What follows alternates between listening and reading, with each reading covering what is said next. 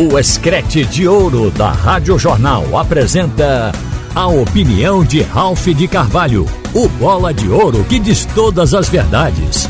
Ralph de Carvalho! Minha gente, o repórter Leonardo Boris acabou de anunciar que o Santa Cruz contratou o lateral direito Juan Rodrigues, que jogou ano passado o Campeonato Carioca pelo Madureira. Então a gente costuma dizer Juan Rodrigues do Madureira.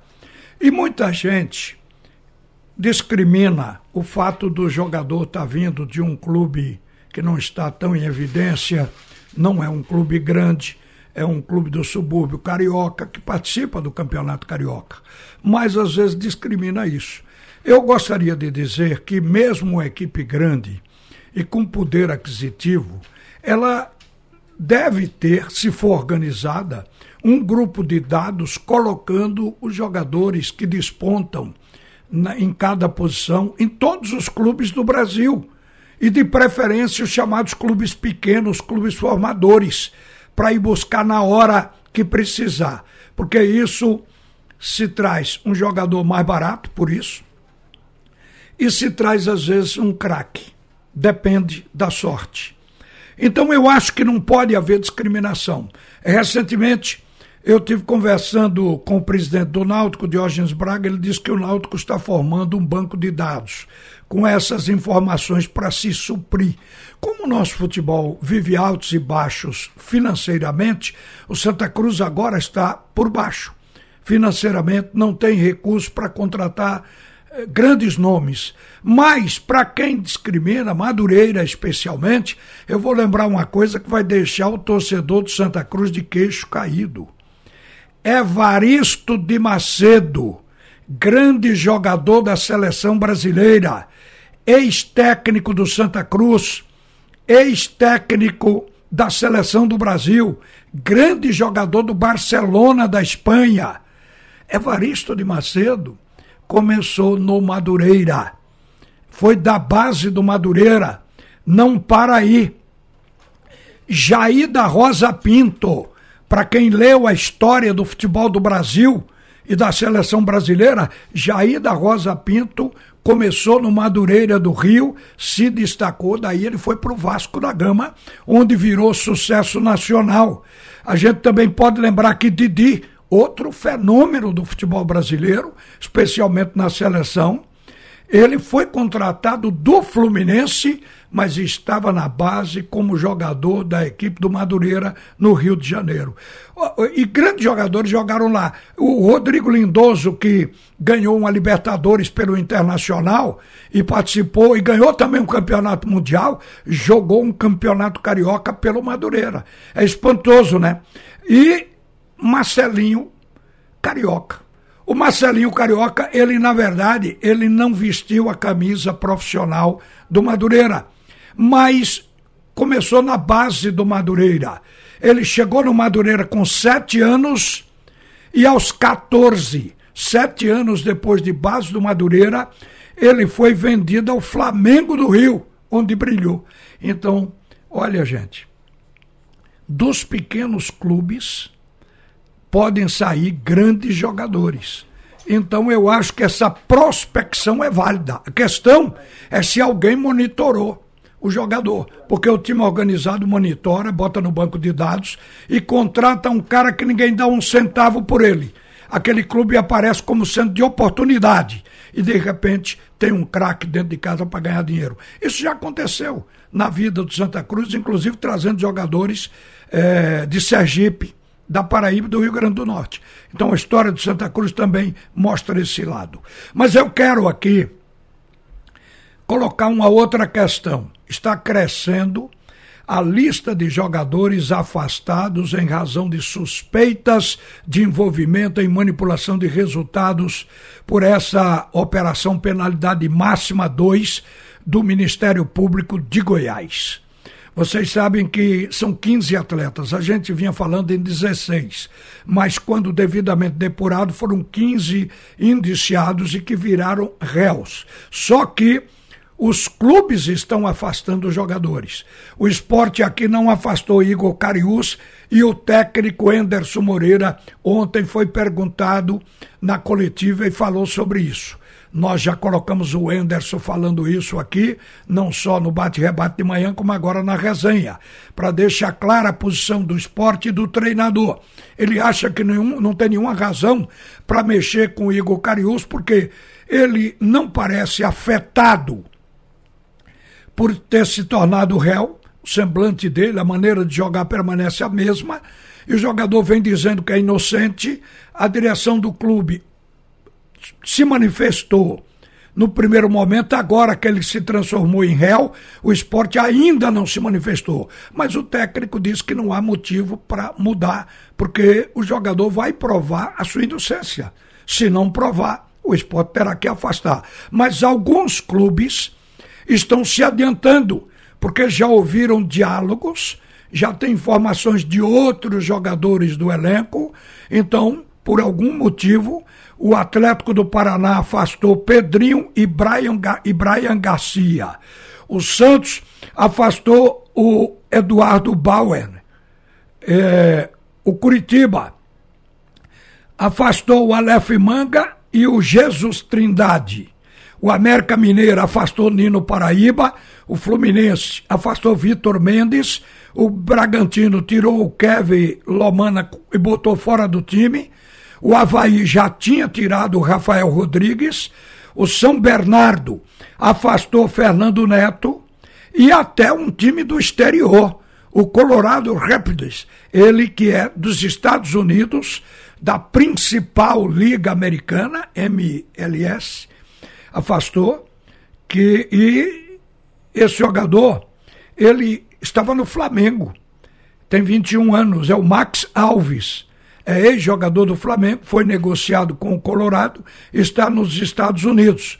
Ele também saiu. A repercussão disso é nacional. Esses jogadores eles foram afastados e não demitidos. Agora, gente, isso nos leva a outro raciocínio. Sim, antes disso, a informação de que a Polícia Federal já entrou no caso. A Polícia Federal vai abrir inquérito que foi determinado pelo ministro da Justiça, Flávio Dino. Determinou a instauração de inquérito porque ele vê possibilidade até de, com material colhido, aprimorar esta proposta de regulamentação das apostas por, pelas casas de aposta no Brasil. Então aí tem mais um campo de profundidade. Agora eu queria aqui falar que a sociedade, o jogador que faz isso, e normalmente o jogador que ganha muito aqui, a gente fez uma relação dos jogadores mais bem pagos das suas equipes. Então esses jogadores ganham muito. Quer dizer, se trocar por 5 ou por 50 ou por 60 mil, não importa, porque é uma questão de caráter. Se é que o jogador se vendeu. E certamente isso não iria virar um inquérito se não tivesse realmente havido caso concreto. Então teve jogador que se vendeu, outros que vão provar inocência. Mas eu quero dizer que é uma coisa realmente repugnante você admitir que o cara recebeu dinheiro para provocar a derrota do seu próprio clube, cavando um pênalti, ou para levar um cartão amarelo prejudicando o clube, às vezes levando o vermelho, como teve compra do vermelho, o cara teve que sair, o time ficou se virando dentro de campo com um jogador a menos. Isso é repugnante, é triste, isso mostra uma degradação moral sem tamanho. Então, agora que a Polícia Federal entrou, a gente está imaginando que a coisa vai ter uma dimensão realmente nacional, em todas as divisões a, B, C e D. A Polícia Federal deve agir em cima disso. Agora, quero dizer a vocês que antes só os homens questionavam, pediam para tirar jogador, para afastar do time, mas ultimamente as mulheres têm feito esse papel eh, de forma muito consciente, principalmente por uma coisa que fere não só as mulheres, mas os homens também. Aqueles casos de estupro, de jogadores que fazem barbaridade fora do campo e continuam jogando. Aqui a gente tem experiência pessoal dentro de Pernambuco sobre isso. Vocês estão lembrados daquele jogador Wesley, aquele meia, que o esporte contratou ano passado e que não fixou, quer dizer, contratou verbalmente, trouxe para fazer a parte médica na ilha, as primeiras preparações de avaliação. Então o jogador veio para cá, mas o esporte não assinou contrato porque as, mulher, as mulheres rubro-negras elas insistiram que o esporte não contratasse e o esporte acabou não contratando o jogador Wesley. Aconteceu também com Juninho, cria da base do esporte, mas que ele bateu na namorada ou na mulher. Isto virou um inquérito porque houve denúncia policial.